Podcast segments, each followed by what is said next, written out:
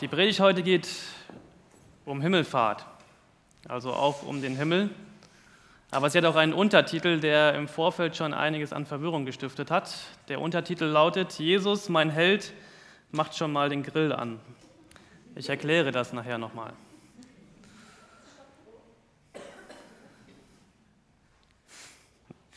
Ich lese uns den Text aus Lukas 24 zur Himmelfahrt.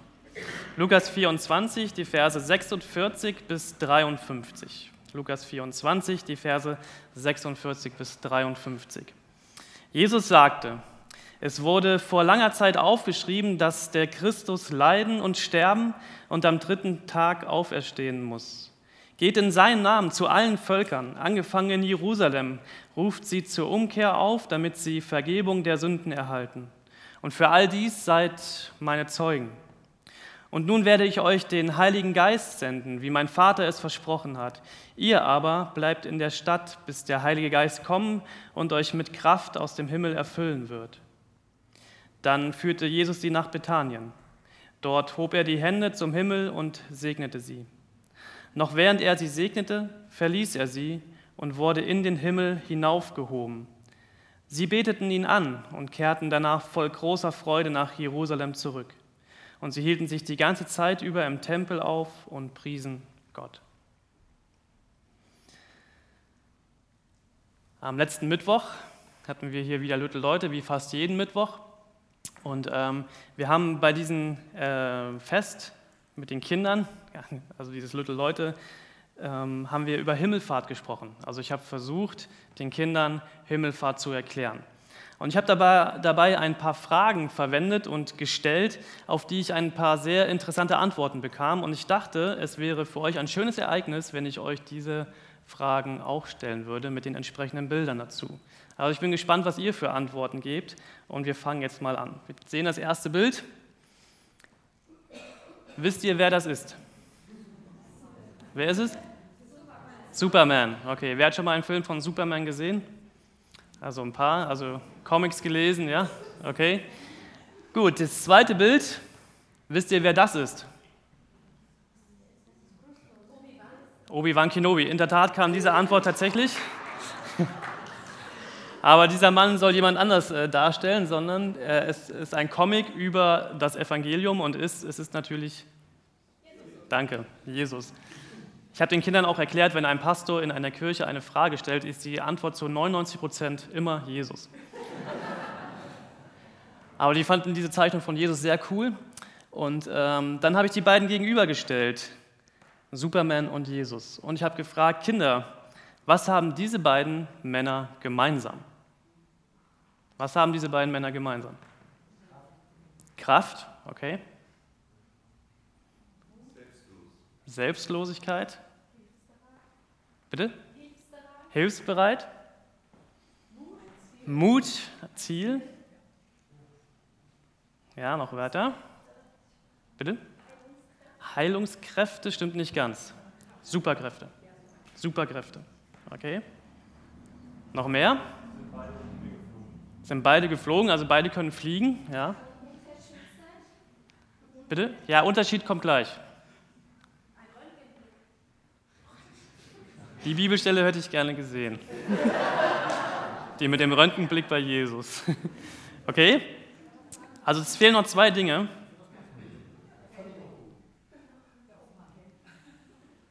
Okay, ich sage sie euch. Beide sehen gut aus. Kam auch äh, als Antwort. Und das äh, letzte war, beide retten diese Welt. Die Antwort fand ich auch sehr interessant. Okay, was unterscheidet die beiden? Die Klamotten, ja.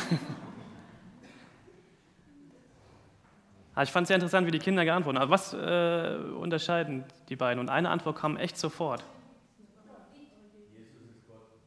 Jesus ist Gott, okay. Jesus gibt es wirklich.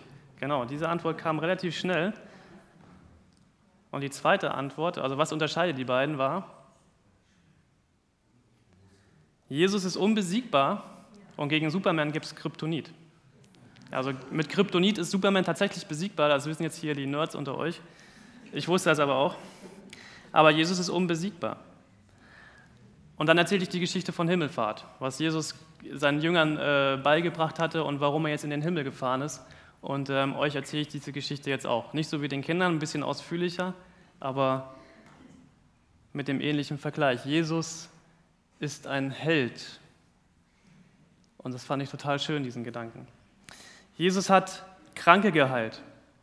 Er hat Tote zum Leben erweckt. Alles hat Superman nicht, geta nicht getan. Und er war unbesiegbar und er hat den Tod überwunden. Und er hat seine Feinde besiegt. Er hat seine Freunde gerettet.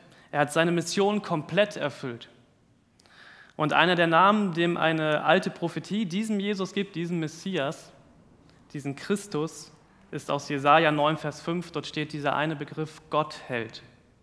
Dieser Mann, dieser Jesus, ist ein Held Gottes. Er ist ein Held. Und ich finde das so einen schönen Begriff, weil ich gemerkt habe, so, das ist ein Begriff, wie ich diesen Jesus, ich persönlich diesen Jesus auch bezeichnen würde. Er ist ein Held. Und er ist nicht nur ein Held, sondern ich kann das auch ganz persönlich sagen, so, er ist auch mein Held. Jesus Christus ist mein Held, mein Superheld. Was macht Jesus zu meinen Helden? Und viele von euch kennen diese Geschichte. Ich habe sie neulich auch noch mal ein bisschen geteilt mit einigen Jugendlichen von euch. Und ich muss diese Geschichte noch mal mit euch teilen, weil es eigentlich so meine persönlichste Geschichte ist. Und ich habe nicht mehr vielleicht viele Gelegenheiten, sie euch hier heute Morgen mitzuteilen. Deswegen machen wir es heute noch mal, denn mein Ende ist nah. Hier. Der musste sein. Ich habe mir den aufgeschrieben und dachte.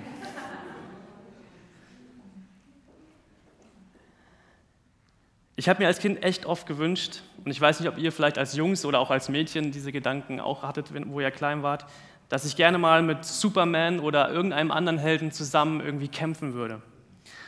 Beziehungsweise, als ich dann älter wurde, waren es dann die Jedi-Ritter. Und ich habe mir vorgestellt, wie wie ich alle meine Feinde, die ich hatte in der Schule, also meine Mathelehrer, Französischlehrer und nein, ich hatte auch wirkliche Feinde. So als Kind hat man ja solche Feinde. Wie auf einmal dann so ein Superheld neben mir auftauchen würde mit so Muskeln und einem Cape oder mit einem Laserschwert und ich glaube, ich müsste gar nicht mehr kämpfen, sondern die würden alle fliehen.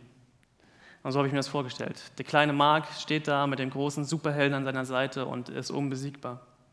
Und ich habe mir sehr gewünscht, dass einer dieser Helden mein Freund sein würde. Oder ja auch irgendwie mit mir kämpft, mein Helfer, mein Held.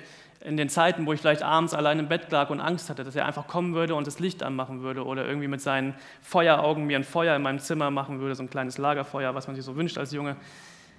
Und ich habe mir das sehr, sehr lange gesehnt. Ich hatte auch viele Zeiten meiner Kind- und Jugendzeit, in meiner Teenagerzeit, wo ich mich ganz alleine gefühlt habe, wo ich echt einsam war. Und ich habe mir gewünscht, dass jemand für mich da ist, der einfach für mich kämpft und für mich da ist und mich tröstet und mich in den Arm nimmt und bei dem ich geborgen bin. Und wisst ihr, wann dieser Jesus mein Held wurde? Das war der Moment, als dieser große Held Jesus, der all das getan hatte, was ich wusste, weil ich es in der Kinderstunde, in der Sonntagsschule, in der Jugendzeit, in den Jugendstunden irgendwie von irgendwelchen Erwachsenen gehört hatte. Ich wusste alles, was dieser Jesus getan hatte. Ich wusste, dass er Kranke geheilt hat, dass er Blinde sehend gemacht hat, dass er Lahme gehend gemacht hat, dass er Tote lebendig machte, sich an die Seite der Armen und Schwachen stellte, dass er die elitär religiöse Gesellschaftsschicht einfach zum Schweigen gebracht hatte mit Argumenten, die vom Himmel kamen.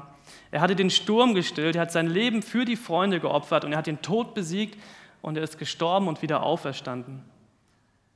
Und als dieser große Held, Jesus, den ich aus der Bibel kannte, als dieser Held Jesus aus dem Himmel herabkam und sich neben mich setzte, auf diesem Acker in, in der Tschechei, und sich neben mich setzte und mich in den Arm nahm und ich das spüren konnte, was es bedeutet. Als ich ganz einsam war, als ich kein Zuhause hatte, kaum Perspektive, keinen Lebenssinn mehr hatte und auf der Suche war nach Orientierung, Liebe, Hoffnung und Identität.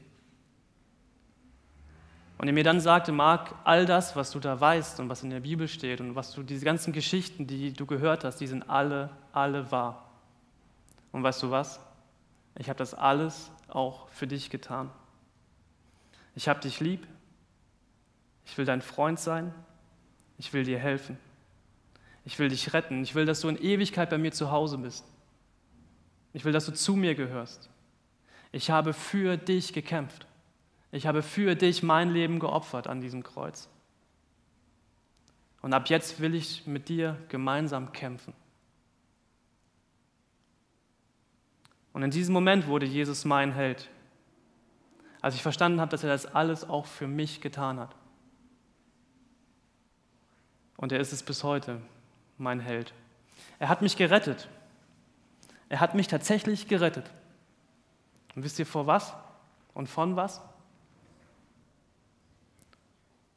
Am meisten vor mir selbst, von meinem Egoismus, von meinem Stolz, von meinen Vorurteilen, von meiner Gier, von meinem Hass und von meiner Sündhaftigkeit.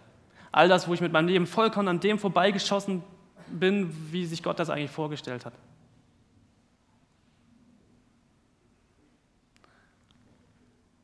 Und er kämpft mit mir, dieser Held, gegen Hass, gegen Verbitterung, gegen Neid und gegen Egoismus, gegen Ungerechtigkeit, gegen Sünde und den Teufel und gegen das, all das Dunkle in mir und in dieser Welt. Und er macht das nicht nur mit mir. Und das war etwas, was ich dann entdecken durfte, als ich verstanden habe, dass ich wirklich jetzt zu Jesus gehöre, dass ich nicht alleine bin. Und ich lernte andere Christen kennen. Ich lernte, lernte andere Nachfolger von Jesus kennen. Ich lernte irgendwann diese Gemeinde hier kennen vor neun Jahren oder so. Und wisst ihr, was ein Statement dieser Gemeinde ist, dieser Kirche? Es steht in unserer Vision drin, es steht drin in unserem Leitsatz. Wir leben im Vertrauen auf Gott. Durch Jesus Christus gibt er uns alles. Liebe, Erlösung, Freiheit, Hoffnung, Identität. Wie oft suche ich immer wieder in meinem Leben genau danach? Und wie oft suchen Menschen in dieser Welt, in dieser Stadt, in dieser Torstraße, in diesem Viertel, vielleicht auch hier in dieser Gemeinde, heute Morgen hier unter uns, genau danach? Und es hört nicht auf. Diese Sehnsucht, immer wieder ganz nah an diesem Herzen Gottes zu sein. Es hört nicht auf. Und in unserem Statement steht auch weiter, Gott hat einen Plan, wie unser Leben frei, sinnvoll und zufrieden werden kann. Und ich bin sehr froh und dankbar, dass, dass ich das in meinem Leben entdecken durfte und auch immer wieder weiter entdecken darf und dass ich jetzt ein paar Jahre mit euch gehen durfte und wir das gemeinsam immer wieder neu entdeckt haben. Und ich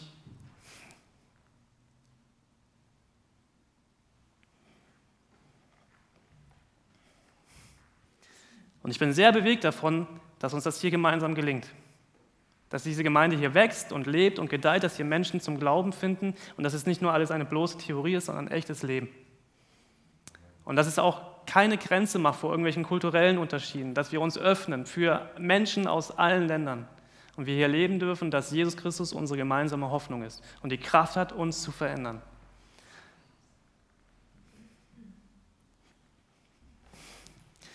Ich wusste, dass es nicht einfach wird. Hört damit nicht auf. Haltet euch an diesem Statement fest dieser Gemeinde und geht diesen Weg weiter.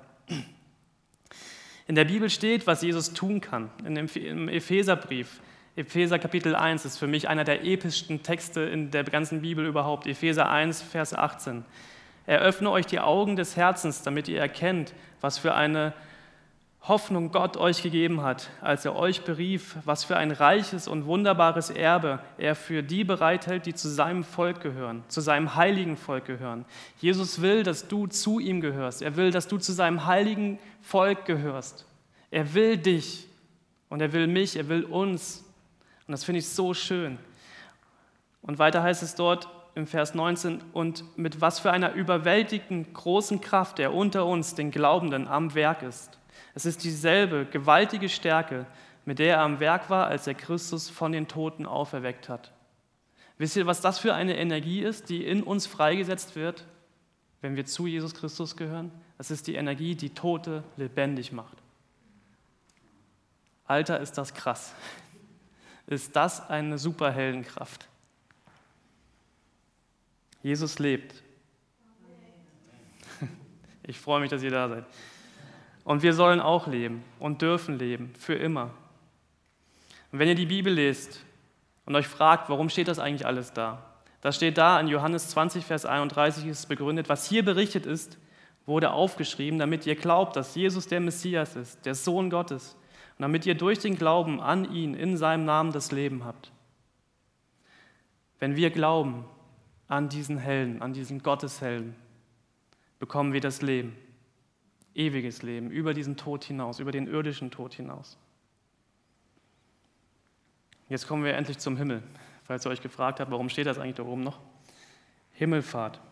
Es geht um Himmelfahrt. Kommenden Donnerstag ist Himmelfahrt, ein Feiertag, der in Bedeutung vielleicht nicht mehr ganz so gewichtig ist, aber ich total gewichtig finde. Deswegen denkt jetzt an Donnerstag an unseren Helden, Jesus Christus. Himmelfahrt, wir denken daran, dass Jesus Christus in den Himmel gefahren ist. Und jetzt verlässt dieser Held, der ein paar Jahre auf dieser Erde gelebt hat, Freunde hatte, Jünger hatte, Nachfolger hatte, der ganz viel gesagt, getan und gelehrt hat, der verlässt diese Erde, diese irdische Erde, um was zu tun. Und Johannes 14 sagt Jesus zu seinen Freunden, habt keine Angst, ihr vertraut auf Gott, nun vertraut auch auf mich. Und es gibt viele Wohnungen im Haus meines Vaters, und ich gehe nun voraus, um euch einen Platz vorzubereiten. Der Abschnitt aus Johannes 14 beginnt mit, habt keine Angst. Ihr vertraut auf Gott, nun vertraut auf mich. Und das steht im Zusammenhang mit, dieser Text steht im Zusammenhang mit, Jesus zieht nach Jerusalem ein.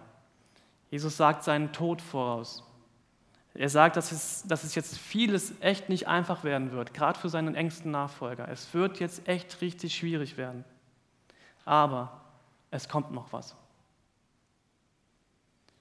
Und ich habe mich gefragt, so, wenn man eine Zeit lang mit so einem Superhelden zusammengelebt hat auf dieser Erde, dann fällt es, glaube ich, echt schwer, ihn weggehen zu lassen. Aber diese Jünger mussten es tun. Aber sie hatten diese Gewissheit, diese Verheißung, dass noch etwas kommen wird. Und das finde ich total schön.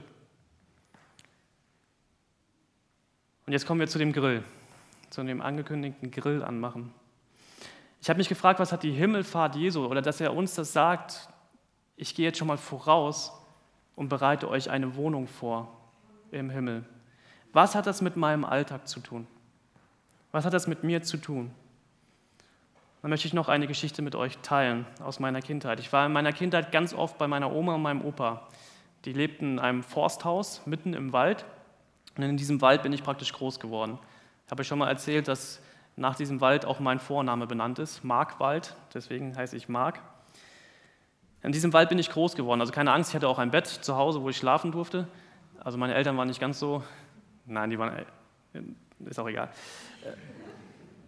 Auf jeden Fall haben wir in diesem Wald immer super viel gespielt, weil wir jedes Wochenende bei Oma und Opa waren, ich und mein Bruder.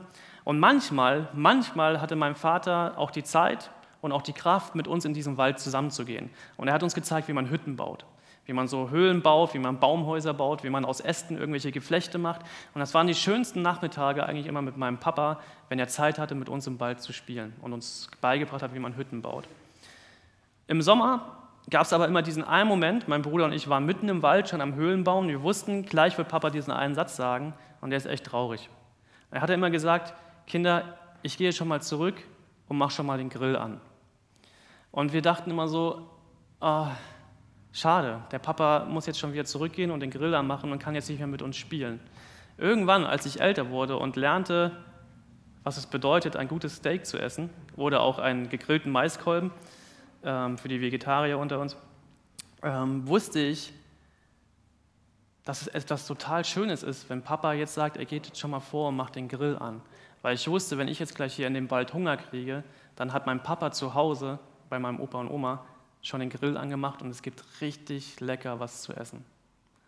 Und dann stieg in mir immer so eine Vorfreude. Und dann hatte dieser Satz auf einmal ein ganz, ganz anderes Gewicht. Ich gehe jetzt schon mal vor. Das bedeutet nicht, dass ich euch alleine lasse, weil ich euch nicht mehr mit, mit euch Zeit verbringen möchte, sondern ich lasse euch alleine, um woanders hinzugehen und schon mal etwas vorzubereiten. Und dann löst das in mir eine Vorfreude aus.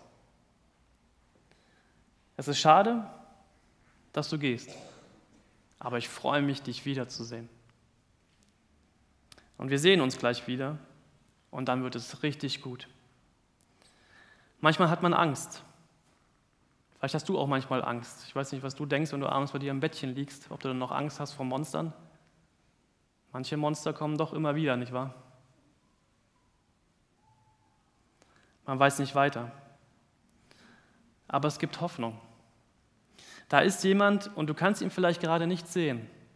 Das habe ich den Kindern am Mittwoch auch gesagt. Aber er ist für dich da. Er sieht dich. Und er hat ganz, ganz viel für dich getan. Und er macht noch mehr.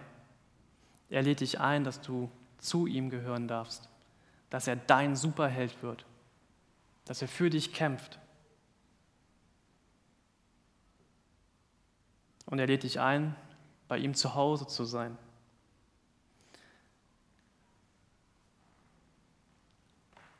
Ein Freund sagte mal zu mir, und er hatte den Satz sehr äh, salopp äh, formuliert, aber er ist mir neulich eingefallen und ich zitiere ihn mal.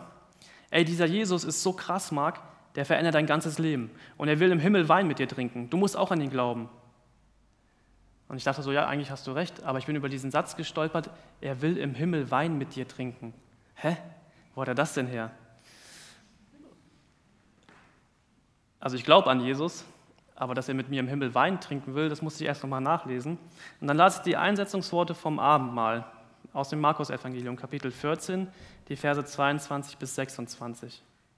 Und dort steht, während sie aßen, nahm Jesus ein Laib Brot und bat Gott um seinen Segen. Dann brach er es in Stücke und gab es den Jüngern mit den Worten, nehmt, denn das ist mein Leib. Dann nahm er einen Becher mit Wein und dankte Gott. Er reichte ihn den Jüngern und sie tranken alle daraus und er sagte zu ihnen, das ist mein Blut, das für viele vergossen wird und den Bund zwischen Gott und den Menschen besiegelt. Ich sage euch, von jetzt an werde ich keinen Wein mehr trinken bis zu dem Tag, und jetzt kommt's, an dem ich, an dem ich ihn wieder neu im Reich Gottes trinken werde. Es gibt da ein Zuhause im Himmel, in dem ein Held auf dich wartet. Er hat es vorbereitet und er wartet auf dich und er möchte da einen guten Wein oder was auch immer dort trinken mit dir und mit mir. Und diese Gewissheit, dass das wirklich so ist, dass das wirklich wahr ist, dass das alles wahr ist, dass dieser Jesus nicht lügt, wenn er so etwas sagt. Diese Gewissheit löst in mir folgenden Gedanken aus, und das ist auch ein Gedanke, den ich aus der Moderation eben nochmal aufgegriffen habe. Wenn du ein Zuhause im Himmel hast, wenn du ein Zuhause, ein sicheres Zuhause, einen sicheren Heimathafen bei Gott im Himmel hast, dann macht dich das auf dieser Erde zu einem Mann oder zu einer Frau, die hier zu Besuch ist. Die hier, das ist eine Zwischenstation. Ja, das ist ganz schön lang für uns Menschen, jetzt äh, irgendwie hier so, was weiß ich, 20, 30, 40, 70, 80 Jahre zu leben. Aber das ist noch nicht alles. Wir haben ein Zuhause bei Gott. Und das hier auf dieser Welt ist nicht alles. Das ist super schön manchmal, aber manchmal auch echt krass. Und ich weiß, dass wir in Deutschland vielleicht damit ein Problem haben, zu sagen, so irgendwann müssen wir dieses schöne Zuhause mal verlassen und irgendwann in den Himmel gehen. Aber ich glaube, dass ich glaube mal 90 Prozent auf dieser Welt dieses Zuhause, was wir hier in Deutschland haben, nicht haben und gar kaum Mühe haben, sich an dieses Zuhause im Himmel fester zu klammern, als wir das hier tun. Denk mal drüber nach, ob vielleicht dein Zuhause, was schön ist und was ich dir auch gönne und was total bequem ist und was gemütlich ist, was deine Komfortzone ist, dein sicherer Heimathafen hier auf dieser Erde, fällt es dir schwer, das zu verlassen? Ich glaube, je mehr wir haben als Menschen, desto schwerer wird es auch etwas zu verlassen. Und ich merke, dass ich da manchmal ein Problem mit habe. Aber lass deine Freude auf den Himmel dadurch nicht trüben. Es kommt noch mehr. Und wenn du dieses Zuhause mit absoluter Gewissheit im Himmel hast, dann macht das dich vielleicht auch freier, das, was du hier auf dieser Erde hast, mit anderen Menschen zu teilen, die das bitter nötig haben. Denk mal drüber nach, wo dein Zuhause ist.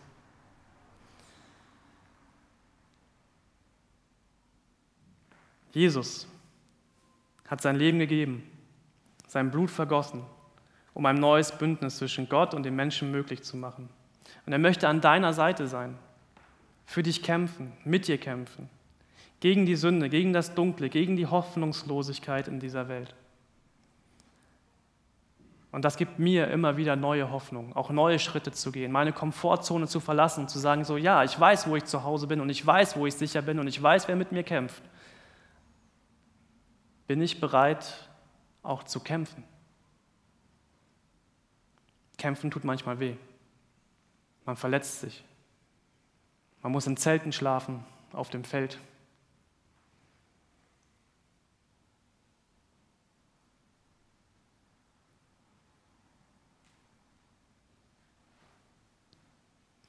Bin ich bereit zu kämpfen mit meinem Helden zusammen? Das, kann, das fängt in meinem Herzen an, mich dafür zu entscheiden.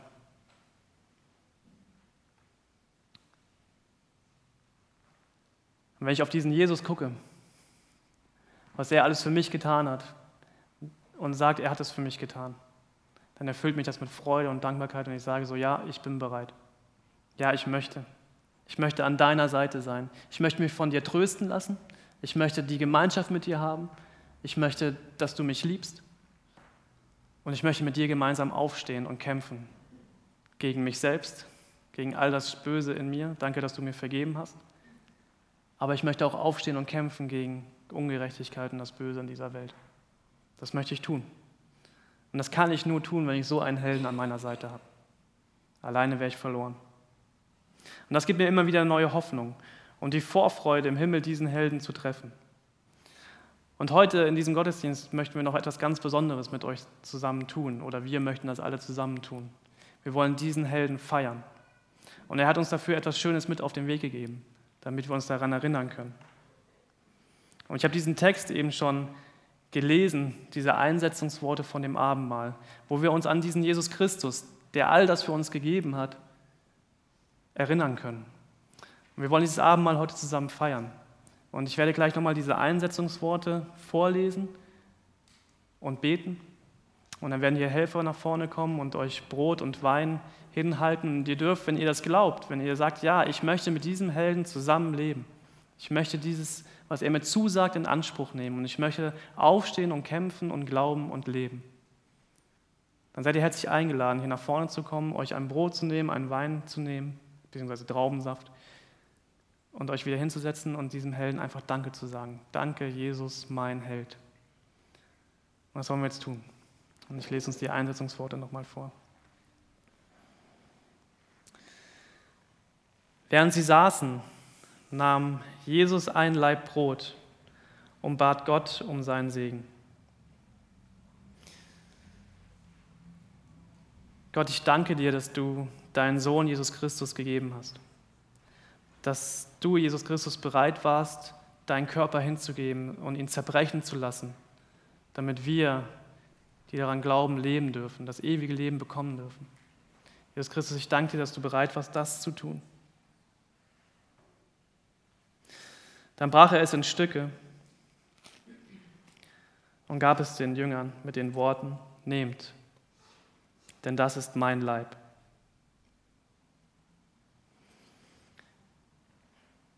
Dann nahm er einen Becher mit Wein und dankte Gott.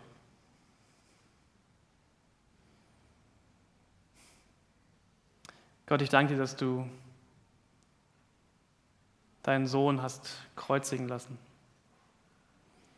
Jesus, ich danke dir, dass du das über dich ergehen lassen hast, freiwillig, dass du dich hingegeben hast und dein Blut vergossen hast, damit ich und damit wir reingewaschen werden von all unserer Schuld, von unseren Sünden, damit wir Vergebung erfahren dürfen.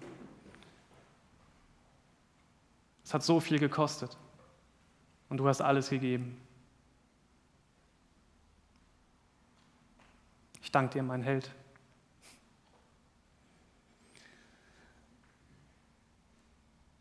Und er reichte ihn den Jüngern und sie tranken alle daraus. Und er sagte zu ihnen, das ist mein Blut, das für viele vergossen wird und den Bund zwischen Gott und dem Menschen besiegelt. Und ich sage euch, von jetzt an werde ich keinen Wein mehr trinken bis zu dem Tag, an dem ich ihn wieder neu im Reich Gottes trinken werde. Du bist eingeladen, bei Jesus Christus zu Hause zu sein. Nimm die Einladung an. Komm nach vorne und nimm dir ein Stück Brot und ein Wein. Es ist alles bereit. Amen.